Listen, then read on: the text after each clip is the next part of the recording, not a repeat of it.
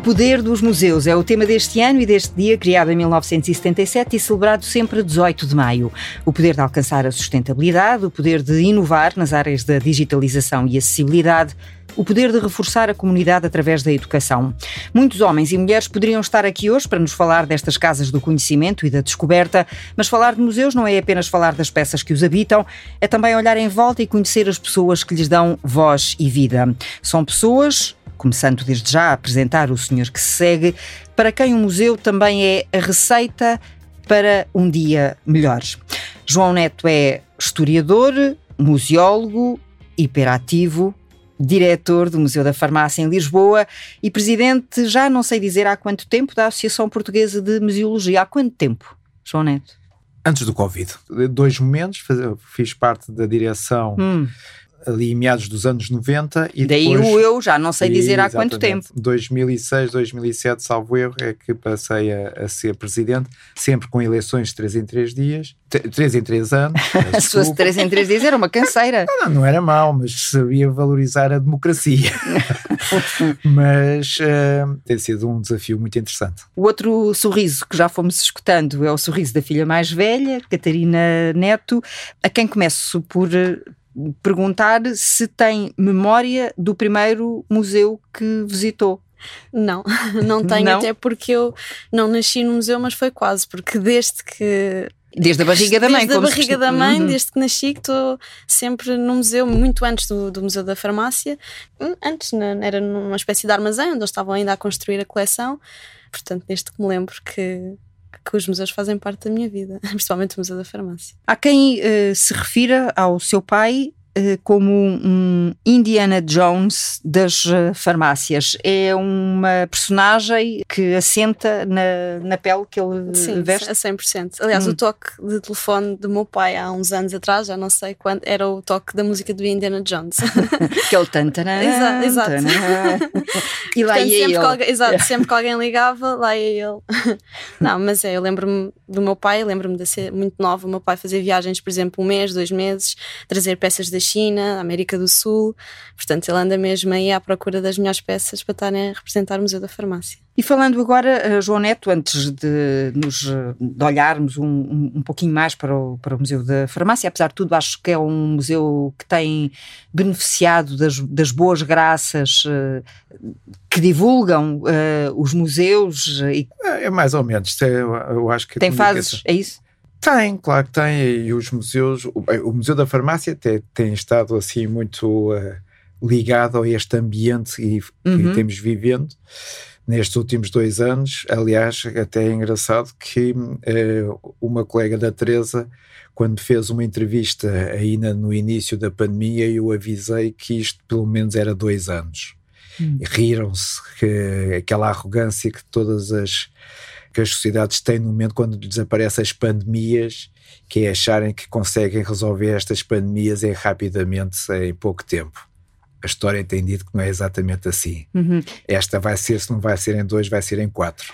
E esta pandemia também reforçou o Museu da Farmácia, ou tem vindo a reforçar, sempre, não é? Uhum. Sempre, porque o, o Museu da Farmácia não é um museu apenas que olha para o passado, como a minha filha Catarina disse, nós procuramos peças de todas as civilizações e culturas. Aliás, é o único museu de história universal completo que existe em Portugal. Mas para mim, qualquer solução que a ciência tenha uh, encontrado para debelar qual, qualquer que seja a doença, essa peça tem que estar no Museu da Farmácia. Agora, aquilo que eu vou dizer não é politicamente correto, mas é assim que também uhum. se faz uh, os momentos da história que o Museu da Farmácia teve com autorização por parte da Rússia das as vacinas Sputnik. Portanto, eu pedi e, e tivemos autorização exatamente da Rússia para ter. Nós somos o único museu que tem as vacinas Sputnik eh, quando apareceram. Uhum. Não pelo lado, de, do lado científico, mas foram as primeiras a serem anunciadas, como temos as primeiras vacinas que foram uh, uh, administradas aos primeiros portugueses. E álcool gel, máscaras máscaras e uma muito, muito, muito especial do vosso colega Bento Rodrigues da SIC, que acabou por, uma vez num telejornal, dizer que a sua vizinha tinha deixado na porta uma máscara social. Essa máscara até foi uh, assinalada pela Ursula von Leyen e eu entrei em contacto com o Bento e ele, Bento Rodrigues, e ele acabou por oferecer ao Museu da Farmácia essa máscara. Ah, eu pensei que ias falar da máscara com bico. Ah, não, Lá essa, essa já é antiga, já é uma aquisição antiga. essa já é uma aquisição antiga. A tal peça de metal, não é? Com ervas aromáticas eh, usada como Sim. proteção contra as pestes. Era assim, porque a teoria até o, início do século XIX era que as doenças eh, vinham, eram transportadas pelo ar, e daí que mesmo no período eh, greco-romano, exatamente, no período greco-romano, a primeira parte do corpo que se deveria proteger era exatamente as vias respiratórias. Foi sempre assim, e uma das minhas críticas durante a gestão desta pandemia foi que deveria ter existido um historiador da saúde, e há vários, nas reuniões do Infarmed, para quê? Para nós aprendermos, porque a história ensinou-nos alguns cuidados e esses cuidados, infelizmente, vieram ser eh, eh, negligenciados na- nesta história Negligenciados. da pandemia. Uhum. Vamos lá saber como é que começa esta tua paixão pelos eh, museus. Começa pela tua formação de historiador? Não, é, uma, é Não? uma- um início que tem a ver com o DNA da Catarina. Hum, então. porque quem teve a ideia do Museu da Farmácia foi o meu sogro, Salgarbaço com, a- com farmacêutica em Vila Franca de Xira. E ele no início Proprietário dos da farmácia central. anos, Exatamente. E ele no início dos anos 80 teve a percepção de que nós éramos praticamente, nós portugueses, éramos o, o- dos únicos praticamente que não tínhamos uma estratégia para o património farmacêutico. A história estava tratada, agora a materialização da salvaguarda desse material não estava. E foi o meu sogro que eh, começa com a ideia, coloca também um amigo que é o Dr. Guerreiro Gomes a ajudá-lo, e depois havia um rapaz que era medievalista, estava a estudar história, que ele acaba por eh, fazer uma proposta quase eh, desonesta que é se queres casar com a minha filha, então nada melhor que ajudares a tratar do Museu da Farmácia. E, o, e esta paixão pelo Museu da Farmácia entra na minha vida como pois historiador, quer não só de saúde, mas também de ciência e, sobretudo ligado à farmácia. E depois é, é o que acontece, é o amor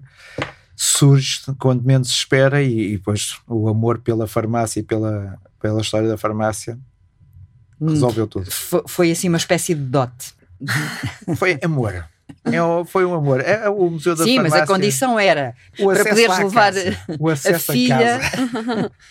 tens de garantir o dote. E o dote é trabalhar com este, com este objetivo. Ahm, a Catarina já ouviu falar destas histórias, vezes eh, sem conta. É comum os pais à mesa eh, partilharem? Sim, sim. É engraçado porque eles são os dois historiadores. E às vezes as discussões saudáveis lá em casa têm, está muito relacionado com as datas, com eventos históricos. Quando é que aconteceu? Não, eu acho que foi, aconteceu assim, não, acho que aconteceu daquela forma. e tem, tem alguma, alguma A piada. trocar cromos. Exato, a trocar cromos. Mas não foi eh, a história, hum, não foi a tua área de, Não, de interesse não. Não, profissionalmente. Profissionalmente, não. Hum. Apesar de estar muito ligada sempre à história, porque pronto, os meus pais são historiadores e sempre gostei muito de história. Sempre foi uma questão da ADN, porque sempre gostei bastante. Não sei se também é a forma como os meus pais sempre me ensinaram história, que era sempre tudo muito emotivo. Uh, Mostravam-nos livros e filmes. E lembro, por exemplo, de estar em Roma com o meu pai, a visitarmos Roma, a ver o Coliseu. O meu irmão éramos pequeninos. Uh, a dado ponto era: Ah, olha, o que, é que, que é que está ali? E o meu irmão fomos à procura, tínhamos encontrado uma moeda. Eles, ah, vocês já viram, encontraram uma. Não digam a ninguém, não digam a ninguém. Pronto, passados uns anos descobri que o Pai Natal não existia e que aquela moeda tinha sido o meu pai a colocar ali para eu e o meu irmão sentirmos a, a história, o poder de, de estarmos Uhum. ali na, na- no Coliseu E o prazer da descoberta, e não o é? prazer da descoberta, sim. Uhum, Que às vezes se conquista Sim, com essas pequenas sim, sim, coisas, sim, não é? Eu lembro-me do meu pai estar, estarmos os dois a estudar história, começar a, a descrever as setas e depois começava ali todo um- mesmo a fingir que eu estava a levar com setas. Portanto, E portanto havia uma performance. Sim, sim, Hum. sim. Portanto, eu acabei sempre por gostar, eh, porque os meus pais também foram É como se a história de ganhasse vida. Exato, ganhasse vida. Portanto, eu, eu- a história sempre, sempre esteve comigo, porque eu mesmo agora, apesar de não estar na área, leio muita coisa sobre história, gosto muito pronto, de ir a museus, continuo a, a estar muito presente, não, não, não consigo deixar de não, não saber alguma coisa, porque pronto, apesar de não ser a minha área, não sei tanto como os meus pais. Hum. Mas esta, eh, esta eh, formação da Catarina em gestão e marketing estratégico Sim, é algo que pode ser útil sim. eh, para a vida do museu ou não? Sempre. Então, Uhum. claro. E daí que algumas das nossas conversas acabam por ser muito interessantes. Não, não, é, não é apenas por este lado de, do conhecimento da Catarina, mas a Catarina e o João Miguel na, na, na João Miguel vida, é o filho mais novo, é, é, é o irmão. Uhum. Acabaram por ser sempre os meus consultores, porque esta história vivida e emocional eu tinha que perceber do lado deles o que estava a acontecer porque eh, nós temos que encontrar caminhos que aproximem as pessoas daquelas uhum. peças. Portanto, eh, eu ia sempre perguntando à Catarina, até mesmo das visitas que ela fazia, a ela e a Catarina e ao João Miguel, como é que elas uh, viam as visitas aos outros museus, o que é que estava bem, o que é que estava mal, também para aprender. E é muito, e aprendi muito com os meus filhos, não só enquanto visitantes de museus pelo lado individual, pelas escolas, mas também da, daquilo que eles me conseguiam transmitir das suas emoções, das suas sensações, do que é estar dentro do museu e que é ter, aprender e reter o conhecimento. Uhum. E quando visitas outros museus, e fazes isso com muita frequência, Sim. até pela natureza de, destas uh, funções, na associação, consegues uh, estar nesses museus uh, só a desfrutar daquilo que lá está, ou também já os conheces tão bem que. Não eu não consigo estar um dia sem uh, procurar algo que eu desconheça. Tenho hum. mesmo essa, essa situação. Vício. Esse vício é, é quase um vício. É, é quase um vício. É, constantemente eu tenho que estar a aprender e, sobretudo, uh, perceber exatamente o mundo em que nós estamos para criar essas ligações importantes entre as peças e o próprio museu. Eu vou-vos dar aqui um caso muito hum. simples. Hum. Nós temos no museu uma das receitas médicas mais antigas do mundo. É importante eu transmitir, a, a, neste caso do, do, Museu da Farmácia, às pessoas a importância de, de elas terem uma receita médica ainda hoje na mão. E, sobretudo, explicar-lhes que eles têm um elemento de segurança que foi criado há milhares de anos. Quando as pessoas percebem essa atualidade, aquela peça ganha uma outra dimensão. E estas dimensões de aproximação entre o passado e o futuro fui ganhando muito com os meus filhos. Isto para explicar que quando eu vou a uma exposição e quando vou a um museu, vou tentar sempre eh, aprender algo porque os meus colegas são muito bons. Aliás, é uhum. uma das grandes surpresas que muitas vezes eh, nós temos dos turistas é quando eles fazem referências à qualidade dos nossos museus e, e, da, e das exposições. Portanto, eu acho que todos nós uh, aprendemos. Eu tenho aqui um, depois aqui esta sensação, e a Catarina e o João Miguel sempre me disseram que eu tenho dois olhos, um que é para caçar peças e outro que é para ver o mundo. E, e é, tem sido sempre assim a minha vida. Como é que vocês chegaram a essa, a essa legenda do, do vosso pai, Catarina? Foi sempre estando ao pé dele. Eu já, já tive com o meu pai já diversas vezes a fazer as visitas. Uhum. E hum, ele agora estava aqui a, a explicar, e eu lembrei-me eh, sempre que, que vejo meu pai a fazer as visitas é engraçado que o meu pai depois também diz sempre uma piada ou outra. E, e as pessoas ficam sempre com um ar muito menos pesado e ficam assim a ouvir e acham, acham acho imensa, imensa piada, porque o meu pai consegue pegar, lá está, nas peças. Cativar as pessoas. Exato, cativar também, as pessoas, é? pegar nas peças, ok, nós estamos aqui a aprender, o que é que as pessoas saiam e que retenham o conhecimento, mas ao mesmo tempo é uma coisa assim leve e consegue fazer assim o seu sentido de humor. tem sentido de humor? Não, tem, tem, tem bastante, sim. Terrível. Terrível, sim. que é que isso eu? Isso, eu isso também sai muito eu. porque tentar que as pessoas e sobretudo a minha família mais próxima e os meus, filhos, os meus filhos tentem sempre levar a vida com um sorriso. Foi, hum. Isso foi algo que eu aprendi com a vida de Brian dos Monty Python, que é o Always Look to the Bright Side of Life. E houve um período da minha vida. É, que... Olhem sempre para o lado luminoso Sim, da vida, não é? Exatamente. Eh, e isso aprendi muito. Uh, e visitem o Museu da Farmácia, a seguir ele costuma dizer isto. É, exatamente. Mas foi, o, foi um, os Monty Python, foi assim uma descoberta que mudou muito um, um pouco da minha visão e da necessidade de brincar com respeito com a vida. Aconteceu uma imensa geração, Pronto. não é? Essa descoberta, felizmente. E isso foi. É, e tento passar essa calma, aliás, um Sportingista é sempre calmo, tranquilidade não lhes falta, mas com um sorriso. É muito importante as pessoas terem um sorriso para perceberem a vida e interpretarem a vida e até respeitarem o, uhum. o próximo. Uh, a Catarina estava a, a, a, dizer agora aqui que tem muito do seu pai, nesta coisa do, do sentido de, de humor. Sim, sim. Hum. Esta perspectiva que o meu pai acabou de escrever, eu, eu, sinto que tento sempre ter na minha vida. Mais calma, sempre um sorriso na cara. E as pessoas, quando me descrevem, é engraçado porque também é, é muito como descrevem o meu pai. Dizem sempre que nós somos dois muito parecidos. Na maneira de tratar as pessoas, na maneira de estar, na maneira de sorrir. Somos assim muito diços. Gostamos que as pessoas à nossa volta estejam bem, que estejam a sorrir, que eu acho que nisso sou muito parecida com o meu pai. Só ao menos uma coisa, é ela não, não, agora já está a fazer. Quando ultrapassamos um carro, um carro deixa-nos passar, eu assim dos quatro piscas a agradecer. Sim, e, e ela não fazia isso. Agora não, vai fazendo. Não, não, Agora já vai fazer. É então vai, não, ela, ela é que vai contar a história. Como é que Não, o meu pai é todo um exagero. Porque o meu pai põe os quatro piscas, abre a janela, mete o braço de fora, agradece, ou seja, depois fica quase 10 minutos a agradecer à pessoa de trás e pronto, da altura que a pessoa já percebeu, as, as, já percebeu que agradeceu e que.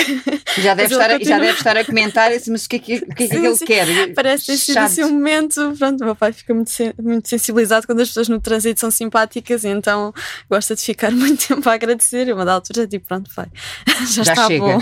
Essa postura é uma postura que acontece noutras, noutros momentos da tua vida, essa forma de estar? Eu acho que sempre foi assim, porque mesmo pessoas que se portaram mal comigo na vida, eu nunca deixei uh, lhes desejar um bom dia, boa tarde e boa noite. Portanto, Não, isso é ser educado. É, portanto, tenho sempre essa, essa hum. questão e, eu fui educado uh, por uma avó vitoriana que, por acaso, se eu não fosse educado e se não tivéssemos comportamento de pessoas educadas, levávamos com a frigideira na cabeça onde ela Literalmente? Tivesse.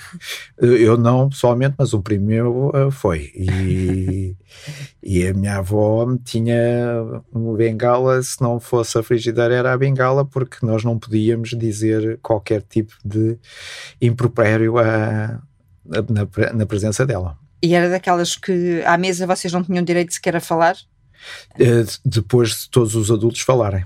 Agora lembro perfeitamente das conversas que se tinha, uh, por exemplo, da Primavera Marcelista. Agora, hum. depois, passado muitos anos, eu lembro-me dessa, dessa situação. Portanto, uh, esta questão até de o olhar para a vida e ter um sentido crítico da vida, isso eu lembro-me hum. que à mesa sempre se falou. E são essas uh, raízes, essa genética, uh, essa história familiar que te levam a ser um monárquico? Também, também, também. Foi um crescente porque o, a presença monárquica era real na casa dos meus avós paternos. Eu, eu digo sempre, eu fui uma pessoa e sou uma pessoa com muita, muita sorte porque da, da, minha família paterna havia esse lado, na minha família materna eram famílias comunistas e eu, com 9 anos do 25 de Abril, com essa idade, 8, 9 anos, um, tive ali dois mundos e era o sobrinho mais o sobrinho neto mais uhum. novo e acabei por sentir exatamente este lado que eu reconheço da importância da democracia que é ouvir sobretudo, ouvir os outros, nunca deixar de ouvir e depois tirar as, as nossas conclusões. E claro que depois com o casamento da minha irmã com um cidadão inglês, esse lado da democracia, da, da, monarquia plena e sobretudo sentir exatamente o que era uma democracia e uma social-democracia, isso foi algo muito importante para a minha vida. Hum. É daí que vem esse bigode retorcido? Trisavô. Portanto, também vem com, com os bigodes. O pacote também, ainda hoje tem a fotografia. Ah, do, mas houve uma altura da tua vida que andaste sem bigode. Sim, mas, mas, mas, tinha, mas eu tinha sempre aqui, aqui um dois hum. lados, que era no verão tirava a barba e o bigode e no inverno usava a barba e bigode. Mas, é, mas agora já não. Não, não, não. agora não. Agora é para a vida. Então, se o coração bate desde 1143. então, comecemos pelo bigode. É uma imagem de marca do sim, pai, sim, Catarina. Sim, já é hum. é uma imagem de marca, completamente. Acho que já hum. faz parte todo do, do, visual do meu pai, de mexer o bigode, de todo, cofiar, toda, cofiar toda a imagem. Bigode, é? Sim, sim, sim. E dá-lhe assim algum charme. Algum, algum charme a isso. E mesmo em algumas situações as pessoas param e ficam a olhar. Eh, por exemplo, sei que, por exemplo, nós no verão, nós, pronto, a nossa praia está localizada num um sítio onde tem, tem, um bar e aquilo às vezes tem muitas pessoas. E eu acho alguma graça ver as pessoas todas a afastarem-se para, para deixar o meu pai passar, porque ele, não sei, deve impor uma imagem. Devem assim, pensar que é um, deve ser um senhor importante sim, aqui sim, na sim, Terra, que é melhor deixar é passar. deixar ah, mas há uma história já agora, Teresa, que foi muito, muito, muito engraçada quando nós fomos com o professor Luís Araújo ao Egito. Uhum. Houve alturas que as pessoas paravam a dizer adeus e, e a aclamar porque eu era parecido. Qual faraó? É, não era o faraó, mas era o rei. Era o rei. Sim, sim. E nós entramos numa, numa daquelas pirâmides que o, não, ninguém podia entrar com máquina fotográfica nem nada, mas só por causa dos meus bigodes o senhor ficou tão feliz de me ver e nós entramos todos e eu levei a máquina fotográfica e tudo, mas sempre Portanto, os, os, bigodes também ajudam. Eu acho que ainda chegaram a tirar fotografias contigo tiraram, no Egito. Eu lembro-me dessa história. Sim, se alguém se estará a referir agora um tal de João Tutankhamon desta Atenção, vida. Já agora, Teresa, ah. fazemos este ano faz anos da descoberta do, do, do túmulo de Tutankhamon. Olha, não tinha essa data presente. Por Mas isso é que é bom os museus também virem à rádio. Exatamente, pois que sim. E a rádio ir aos museus, Exato. em especial neste dia também, onde estaremos de olhos e ouvidos uh, atentos para outros uh, museus uh, aí pelo país.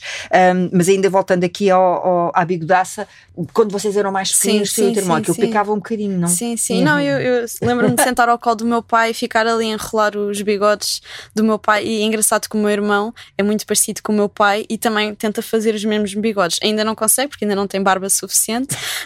Mas lá chegará. Mas lá chegará certamente, porque ele já tenta mesmo com a, não sei o que é, selaca, se é uma, um gel cera. Deve ser um cera, cera, cera. que colocam, então ficam engraçados os dois. Quem sabe, sabe. Há pouco a Catarina contava uh, esta relação próxima desde sempre, não é? Com a história, com os museus, com a arte, e eu ia perguntar nessa altura, depois a conversa foi por outros, uh, por outros uh, caminhos, se os pais, e em particular o pai, era de contar histórias à noite, se as histórias tinham a ver, se era de ir buscar o livro ou se era destas uh, performances assim, mais que em vez de vos porem a dormir ainda vos excitavam mais. Exato, quem me contava sempre as histórias à noite até era mais a minha mãe, os livros da Sofia de Melbreiner, para nós adormecermos. Uhum. Era o meu pai era mais de acordar, me acordava a mim e ao meu irmão exatamente com setas, em que nós estávamos a dormir tranquilamente e o meu pai para me acordar começava uma saraivada de flechas. Sim, exato. E um... Que, não, que a seguir é... eram umas cócegas. Exato, ah. sim, pronto, que a seguir eram umas cócegas. Portanto, eu e o meu irmão rapidamente levantávamos da, da cama, mas não era só as setas, era. Como é que se chama? As espadas, os escudos, era tudo. Sim, aquele, que é aquele ciclo da guerra, que, dos cones que as pessoas sopram. Ah, sim, sim, sim. O não. som ainda. Bem, isso é ainda hoje. Eu chamo o meu, o meu cão exatamente com o som medieval, que é. Aquela eles... corneta. Aquela Sim. corneta, exato. Que, faz, que som é que aquilo faz? Chama o cão assim, o Bentley, e acordava-me a mim e ao meu irmão assim também. Na, na, verdade, chama o cão e chamava os filhos exato, quando eram exato, mais exato, pequenos. Exato. Sendo que o Bentley não tem este nome por acaso. Não. Queres contar? Eleição democrática. Hum. Tinha que ser era carro. E tinha que ser carro britânico. Portanto, quando o Bentley foi adotado, foi, foi, fizemos uma reunião familiar, várias marcas de carro e, e o Bentley foi, foi escolhido. Sim, é porque o meu irmão também na altura gostava muito de carros. E o Bentley foi adotado foi. Por, por alguma razão? Foi abandonado? Foi... Uh, foi daqueles cães, a mãe dele foi resgatada, depois teve uma ninhada e lá em casa tomámos a decisão de que um dos daquela ninhada vinha, vinha para nós. E, e nós também preferimos, pelo menos é pronto, uma questão mais pessoal, nós preferimos adotar do que estar a comprar. Puro, uh, é, Não, arraçado. é arraçado. Ele é como sim. qualquer medievalista quer, é um cruzado. Ele é muito, muito, muito carinhoso. E eu, hum. não, há algo que eu não, não me esqueço que é as minhas dores de joelho, e ele sempre fez algo que é o seguinte: eh, quando acordo, ele vai sempre beijar o meu joelho, sempre aquele joelho. E isso, desde que ele deixou de ser cachorro, faz, faz sempre isso, todos os dias. Pois é, não é por acaso que se diz que o cão é o melhor amigo do homem? Ele é tão amigo, Teresa, que os meus filhos por vezes perguntam Minha... todos os meses uh, onde é que está a herança. o testamento para saber bem quem, para onde é que vai o testamento. Sim, nós em modo de brincadeira dizemos que o meu pai, na verdade o meu pai teve quatro filhos, não é? Fui eu, o meu irmão, o Bentley e o Museu da Farmácia. A ordem é esta? Sim, é. pai. Sim. É. é. é porque estão, estão todos ao mesmo nível. É um Sim. amor que eu consigo eh, partilhar com todos estes. Cada amor tem, tem, o, tem. o seu lugar uh, tem. muito. Tem, sim, muito especial e todos se entendem uns aos outros, todos percebem o lugar do outro. Às vezes há algum ciúme pela atenção que eu dou ao Bentley. pois, mas o Bentley está tá sempre lá e eles, entretanto, também estão a ir à vida deles, não é? Exato. Sim, sim. Uh, a fazer o caminho deles. Então, uh, Catarina, como é que é a tua vida? Estou ainda a tirar o mestrado uhum. e estou agora a trabalhar no departamento de marketing e comunicação para casa de uma farmacêutica. E pronto, e agora os meus dias são basicamente divididos assim: estudar e trabalhar, estudar, trabalhar. Tinha de ser uma farmacêutica. é verdade. Isto é a escolha. O destino. O, o destino. A farmácia chama-nos. e, e sentes-te realizada nesse. Na área. Sim, sim, nessa. sim, sim Sim, é uma área que Nessa eu, área que foi, gosto. foi uma escolha que. que... Sim, eu, eu, na verdade comecei uh, a minha carreira vá, uhum. uh, na área das finanças, só que depois pronto, não me estava a identificar muito. Uh, e percebi que pronto, precisava de mudar um bocadinho a minha estratégia e decidi tirar um mestrado em, em marketing. Pronto, e depois surgiu esta oportunidade e comecei a trabalhar mesmo na área e, e não me arrependo porque é uma área que eu, que eu gosto muito temos de estar sempre a perceber como é que nós conseguimos chegar às pessoas, como é que nós cativamos as pessoas, como é que nós chamamos as pessoas. Portanto, sim. Hum, é o que eu digo. Vai ser muito útil, não é? Ao sim, sim, sim. Da farmácia. Eu, eu às vezes Esta... dou.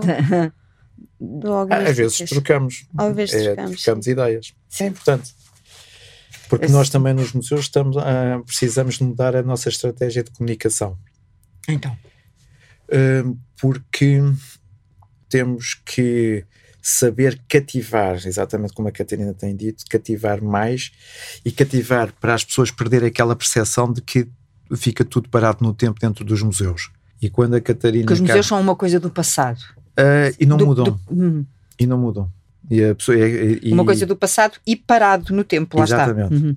É aquela, muitas vezes aquela frase, já fui, mas porquê é que tem que ir outra vez novo? E, e pelo menos eh, nós na APOM, e eu tenho Uh, feito isso, APOM é a Associação Portuguesa de Museologia, uhum. até pelos seus prémios e pelas 32 categorias, é chamar a atenção exatamente de que quer os profissionais, quer os nossos visitantes, precisam de, de estar sempre atentos para cativar esta, esta, os nossos visitantes, porque não podemos ficar parados. Eu vou dar aqui só um hum. exemplo muito simples, e aqui do, do Museu da Farmácia. As nossas visitas temáticas que foi uma estratégia que eu achei que nós devíamos a, apostar. Porquê? Por causa das histórias. E surpreender as pessoas. Por exemplo, a, a, visita que nós fazemos, que é a Agatha Christie no Museu da Farmácia, tem tido um enorme sucesso, porque as pessoas ficam surpreendidas o que é que a Agatha Christie tem a ver com a farmácia e, sobretudo, oh, com o crime, museu. disse ela, logo. Hum, pois, mas hum. só que nós ultrapassamos tudo isto e mostramos como cada, cada peça deste percurso está ligado a cada romance dela, uhum. sobretudo do Poirot. E é interessante que, fazendo esta ligação, as pessoas vão recordando ou o filme, ou a série, ou, a, ou os, próprios, os próprios livros.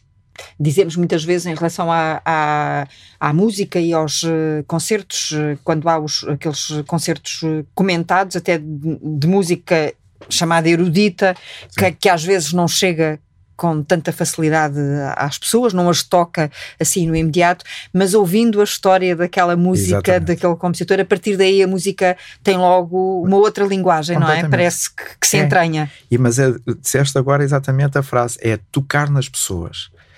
Passar o, também aquele outro lado que é o lado emocional, que é gosto, não gosto mas tentar fazer que haja ali uma ponte de comunicação, seja para qualquer tipo de pessoa, mas que ela sinta esse, essa peça e esse museu.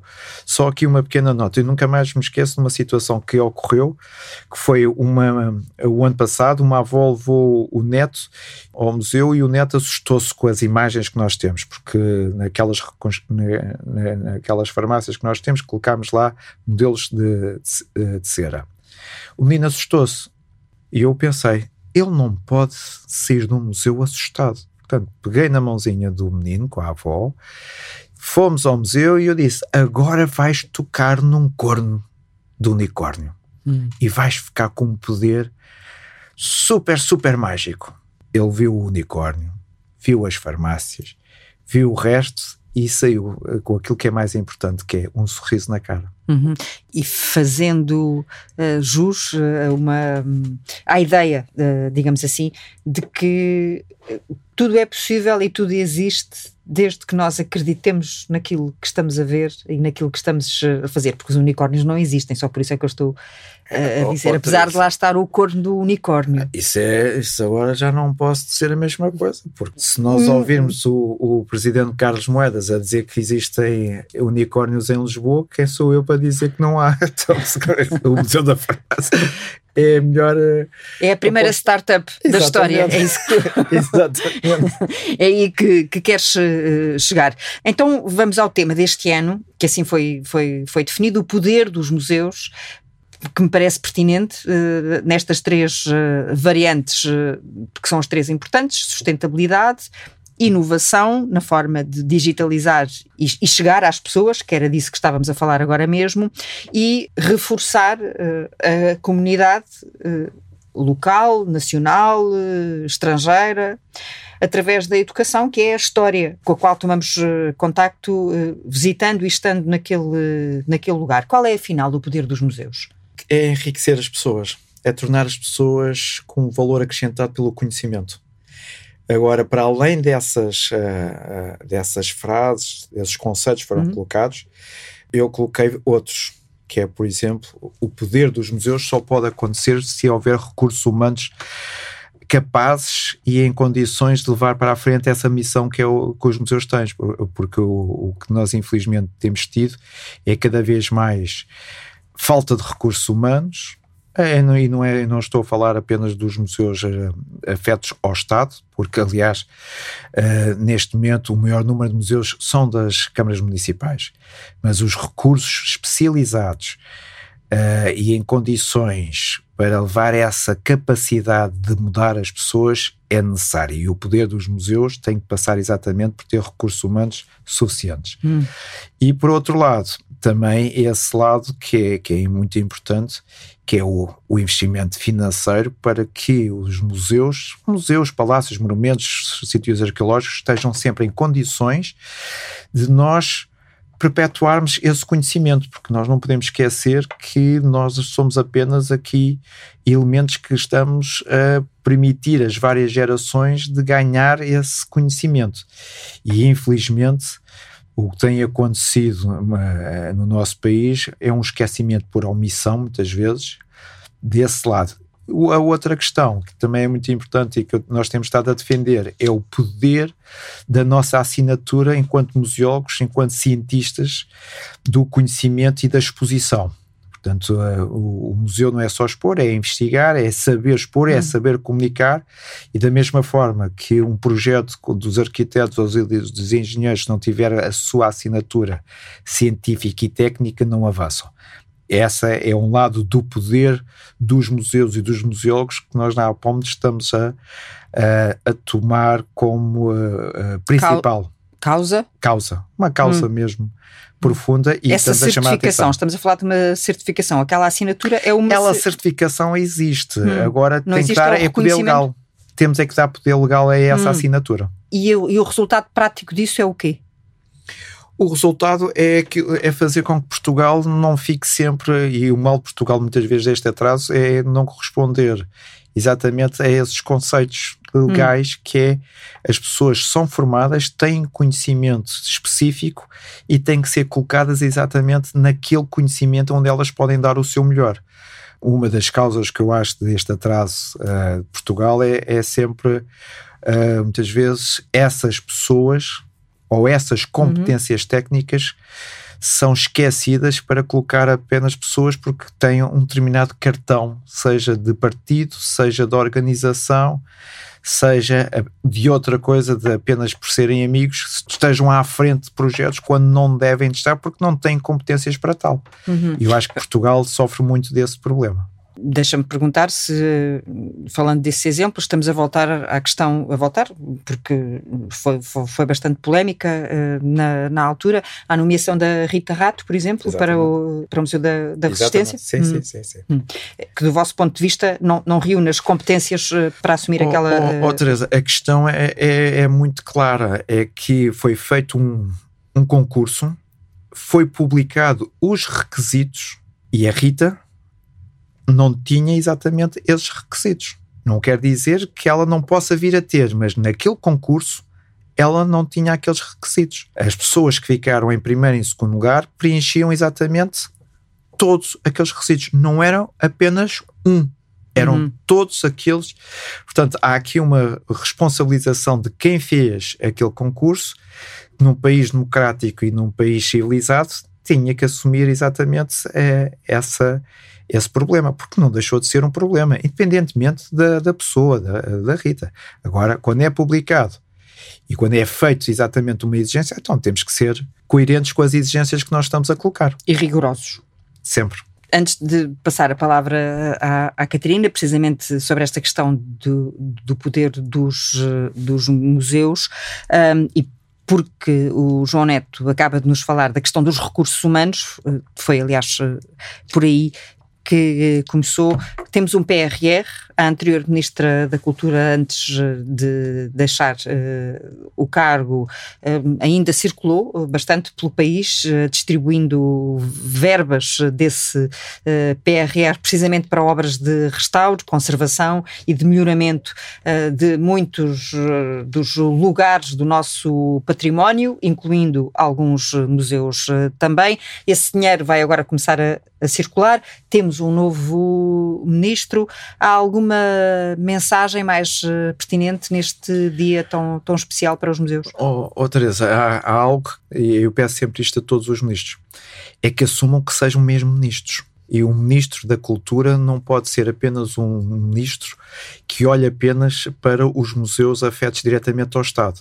O ministro da Cultura de um país tem que olhar estamos a falar do património dos museus, deve olhar e deve criar estratégias exatamente para que todos os museus, sejam eles públicos, privados, municipais, académicos, possam exatamente ter uh, estratégias e sobretudo num país com a dimensão, estratégias que possam elevar exatamente esse conhecimento e elevando o conhecimento elevando o país.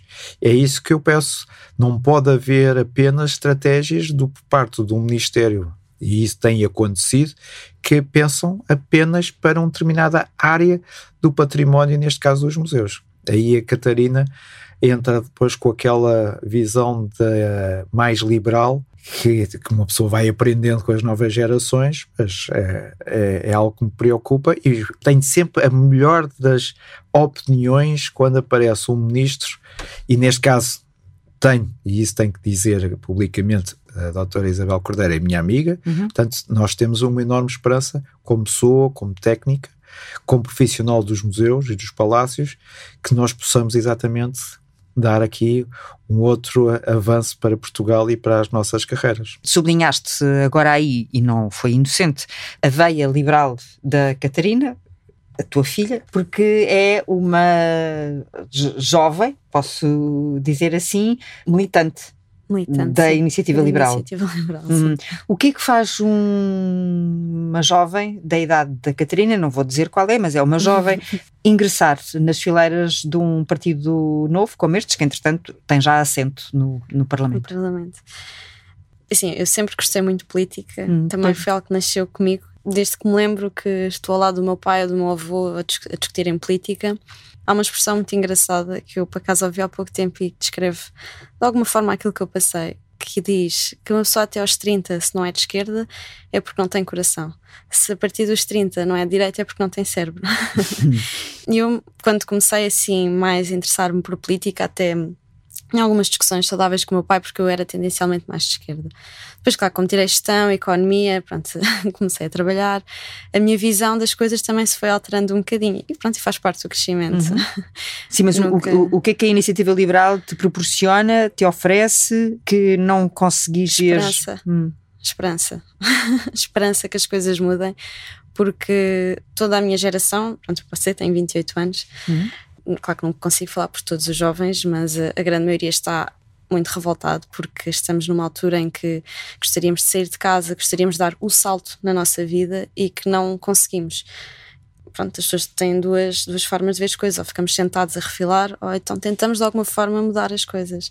Claro que eu não estou na, na, na política mesmo, ou seja, não sou uhum. deputada, não sou assessora. Uhum. Não tens um cargo, exato, não tens uma função. Faço uhum. parte, sou, És militante. Sou, sou militante, exato, faço aquilo que posso. E uma das coisas que eu por acaso gosto mesmo muito da iniciativa liberal, e isso também permite por sermos ainda um partido pequeno, é que, por exemplo, dizem, ah, queres trabalhar, queres fazer, então podes fazer. Não interessa se é o teu cargo, se estás cá há um, há dois, há três, ou há quatro, há cinco anos. É preciso fazer isto, então se tu queres fazer, fazes. E, e isso é, é, muito importante a pessoa sentir que posso fazer incluída. parte, incluída hum. e posso fazer parte de alguma forma da mudança que nós sentimos que é necessário em Portugal. então, e, e, fizeste de acordo com uh, as tuas preferências. Uh, o azul é a tua cor preferida, não é? Pois sim. o pai escreveu, portanto, foste logo tinha, escolher um partido uh, cuja cor também é o, é o, é o, é, azul. É o azul e, portanto, aí está em, em, em, em sintonia com, com a tua paleta sim, sim, de valores, neste caso, valores, obviamente. E em que é que essa veia liberal, por exemplo, em relação relação aos museus, o que é que. Que olhar, que mundo, que soluções são essas que permitiriam que os museus eh, fossem mais visitados, mais melhorados? Melhorados, já tive esta conversa com o meu pai, talvez mais na vertente digital.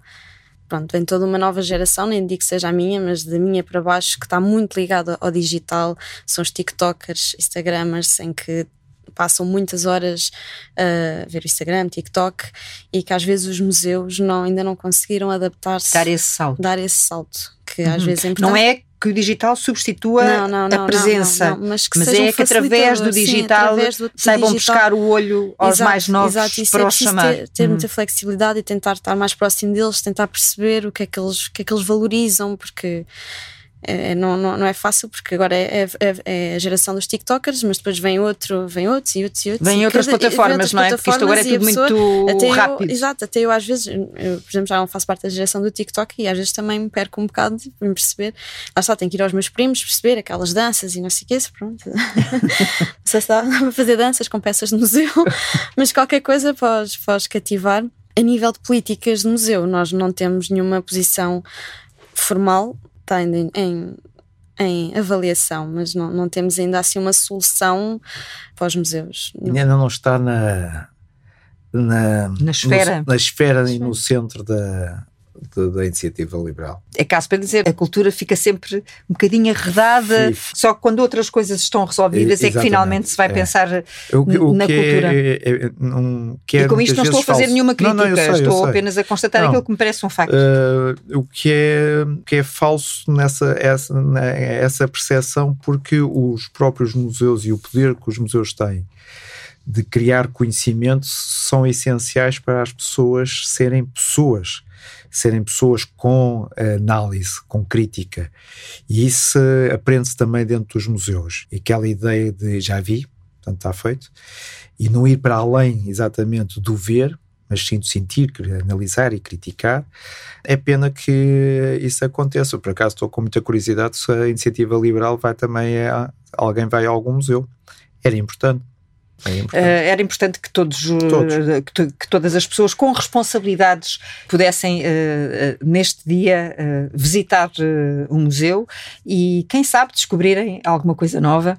Embora possam, obviamente, visitar uma casa que já tenham palmilhado e descobrir novas coisas sobre, porque os museus também se transformam. Ora, está porque os museus conseguem transformar esse, é, essa história em algo de novo. E isso é importante que as pessoas possam uh, sentir. Claro que a culpa não é dos visitantes, nós próprios que trabalhamos no, nos museus precisamos estar atentos. É uma questão de estar atento, perceber bem que tipo de pessoas é que vamos ter, e é algo que é muito importante, Teresa, que é não ficar no gabinete é vir cá para baixo. Vir cá para baixo é circular pelo circular, museu. Hum. falar hum. com os nossos visitantes, ver o que é que eles gostaram, ver o que é que eles não gostaram, quais são as dificuldades, mas isso é um trabalho que é do vigilante ao diretor do e museu. falar, era isso que eu ia dizer, e falar também com as pessoas, por isso eu no início Claro. desta conversa dizia que o museu não, não são só as peças eh, Não, não, não, eh, não. que ali estão, sejam, eh, seja qual for o tema.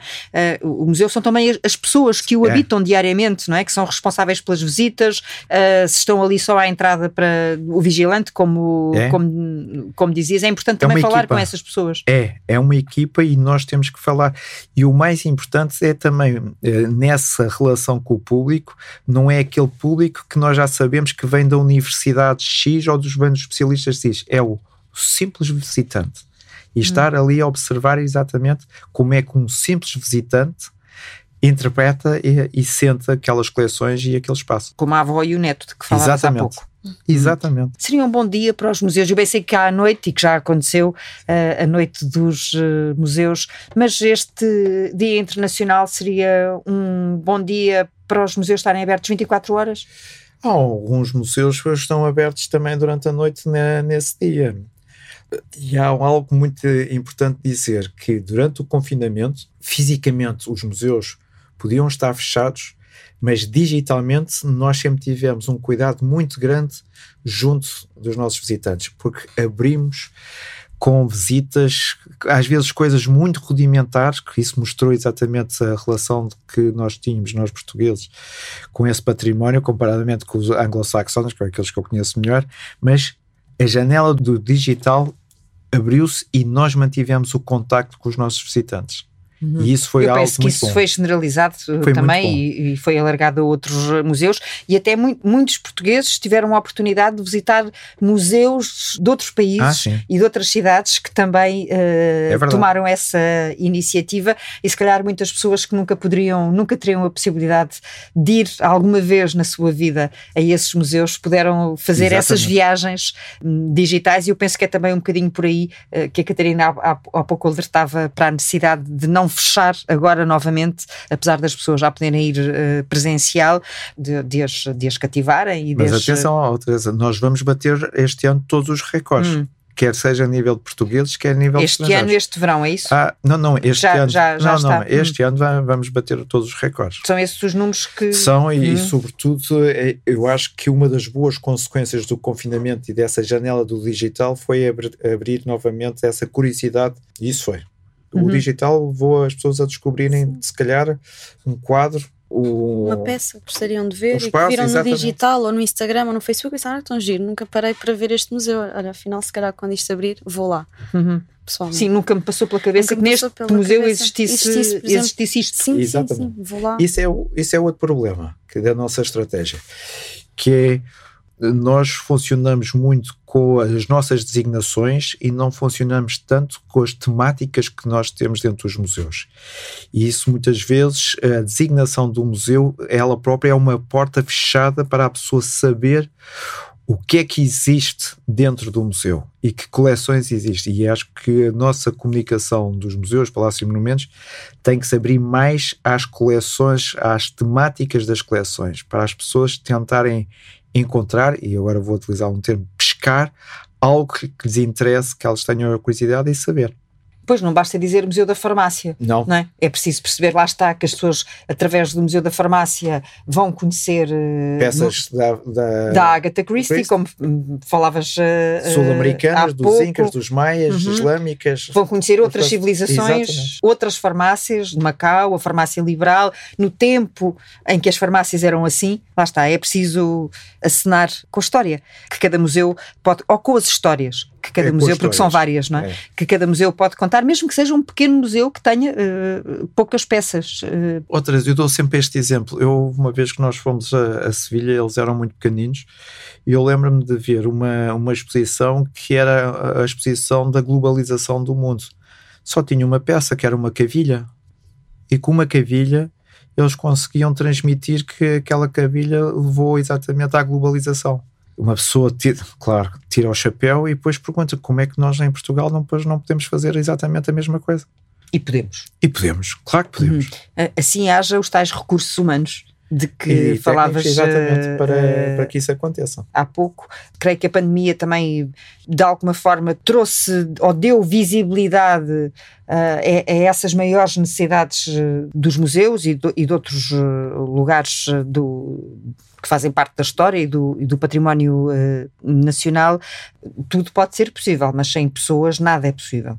100 pessoas, exatamente. 100 e pessoas, S-E-M. Exatamente, exatamente. As pessoas são essenciais porque são as pessoas que vão criar essas histórias, que vão descobrir essas histórias, porque a inteligência artificial não chega lá e este lado emocional que nós juntamos e que eu tentei sempre fazer com os meus filhos, que é lá dar vida à história e às histórias. É importante que aconteça e sem as pessoas isso nós, nós não chegamos lá. Colocar apenas espaços só com peças, daí a importância também que a autonomia dos museus seja realmente evidente, para que cada equipa e cada museu, com as suas uh, equipas, possam entender e trabalhar melhor essa ligação entre peças, histórias e as pessoas. Já agora está na hora de fecho. as portas do museu vão fechar. Aqui, neste museu em particular, no Museu da, da, da Farmácia, ali com vista para o Rio Tejo, também podemos comer. Sim, temos um bom restaurante os cocktails estão todos ligados a, a, substâncias da história da farmácia, portanto, a, a pessoa. Por exemplo. Ah, olha, tem ali o. Agora estava-me a lembrar que diz, era. Diz, diz, diz, é um omeprazol. Um, outro cocktail que Omeprazol é para o estômago. Exatamente, é? é? um cocktail, uhum. mas bebidas alcoólicas. Mas uh, o interessante do restaurante foi, com a chefe Susana Felicidade, foi nós criarmos aqui uma coerência lógica entre o património que é contado, que é exposto no museu, tem uma continuação, quer no menu, quer também na própria decoração de, do restaurante farmácia. E a pessoa ali é envolvida, quase cercada, exatamente por este lado que é o, a temática do restaurante ligada à temática exatamente do próprio museu. Hum. Catarina, qual é o cocktail ou o prato que tu mais gostas lá do, do porque o restaurante também se chama farmácia, não é? Com PH. Com PH. Com uhum. Mas não é neutro. Não, não, não. não, não. Gosto muito dos croquetes de pato, uhum. com mostarda, para casa até costumava ir lá, às vezes ao final do dia, comer com o meu pai, lancharmos, sem a minha mãe saber, mas agora vai saber. Eu adoro gelados, portanto, eu sempre tentei que os meus filhos tivessem este, este lado da. Goloso. Sim, do gelado. Desencaminhavas os teus filhos? Sim, ah, sim, sim, sim, ainda hoje. Sim, sim, e quando nos vinha buscar à, à escola, levava-nos sempre a comer gelados. Pronto, com a nossa mãe não era assim, mas com o meu pai íamos sempre comer gelados, íamos sempre fazer qualquer coisa que não fosse ir para casa, não é? a minha mãe perguntava assim: mas, mas vocês demoraram tanto tempo a chegar a casa porquê? nós depois combinámos e não dizíamos nada. Ela já conhecia seguramente uh, a, a, pe peça, a, peça, a, peça, peça, não uma peça de museu, mas ah, podia mas ser. Claro que sim, então as peças do museu são sempre preciosas, só temos preciosidades dentro do museu. E duram uma vida, duram para a vida toda, não é? é e, em princípio, e, sim. Infelizmente, o que estamos a ver na Ucrânia não. não pois, infelizmente, infelizmente, infelizmente não, uh, não, mas uh, vamos acreditar que essa situação há de melhorar. Qual é a peça que gostas mais do Museu da Farmácia? Gosto, gosto de duas, na verdade. Quer dizer, uma não é bem peça, é a farmácia chinesa. Hum. Gosto imenso da farmácia que montaram. E uma que eu sempre, sempre, sempre adorei, que é um escaravelho azul que eles colocavam nas múmias na altura, quando já estavam mortas, perto do coração. Sempre fui fascinada por essa, por essa peça. Duas peças que talvez expeditem também uh, a curiosidade de quem nos uh, ouve para hum, continuar a visitar os museus, mesmo passado este dia em que os museus uh, têm mais luz através da comunicação social, mas a luz está lá o, o ano todo. Tá, e acreditem que entrar dentro do museu é viajar por um mundo mágico, um mundo magnífico do conhecimento, e eu tenho a certeza que os meus colegas farão tudo o possível para que exatamente essa magia do conhecimento passe para cada um de vós que vai visitar o museu e, e tenho a certeza que essa é, pelo menos, a nossa grande missão, que é a preservação, a exposição, a investigação, mas, sobretudo, qualificar melhor, sempre melhor as pessoas. Posso, hum. posso só contar uma história? Claro. Agora, pegando nisto que o meu pai estava a dizer, lembro, duas histórias, na verdade. Eu, quando era mais nova, eu acreditava mesmo, por exemplo, que os meus pais tinham a pedra filosofal no Museu da Farmácia. E dizia hum. isto às pessoas com imensa naturalidade, aos meus colegas: ah, eu tenho a pedra filosofal lá no museu. Hum. E, por exemplo, eu acreditava mesmo que o, que o corno do unicórnio dava mesmo superpoderes. Então, eu lembro-me, nós estávamos a fazer uma visita de estudo, nós estávamos todos em fila para tocarmos, para ficarmos com superpoderes. Eu lembro-me, hum. se calhar o meu pai não se lembra desta história, mas lembro-me de estar muito nervosa para um teste que ia ter e o meu pai vai comigo e diz: Olha, agora tocas aqui e isso vai correr bem o teu teste. E, e é este poder que os museus às vezes têm, de poder acreditar, de soltar a imaginação, de poder tocar naquele corno e poder acreditar que o meu teste ia correr bem por causa do, do corno e do correu, correu Acho bem? que sim, correu bem porque eu acreditei que ia, que ia correr bem. Acho que é isso que o, que o meu pai e os museus conseguem, uhum. conseguem fazer. É, no fundo, acreditar que todos nós temos superpoderes. Os é? heróis somos nós. Uhum. É aquilo que eu digo, sobretudo, até àqueles miúdos das escolas profissionais. Quando muitas vezes olhas para eles, é, os olhos transmitem uma dor muito grande. E fazê-los acreditar que eles têm que acreditarem neles e que eles conseguem transformar e mudar a sua vida para melhor, isso é, tenho um enorme prazer. E, e é dentro do museu e tenho tido um enorme feedback de como nós no museu, através do museu, conseguimos mudar as pessoas. Eu tenho essa experiência no Museu da Farmácia. Hum. E, e, e mudarmos a nós uh, também um bocadinho, aprendermos nós próprios, ah, tornarmos nós próprios também melhores pessoas e pessoas mais uh, sábias que todos os dias sejam dias dos museus. João Neto, muito Catarina obrigado. Neto, muito obrigada aos dois pelas vossas histórias e pela vossa partilha. Muito obrigado. Obrigada.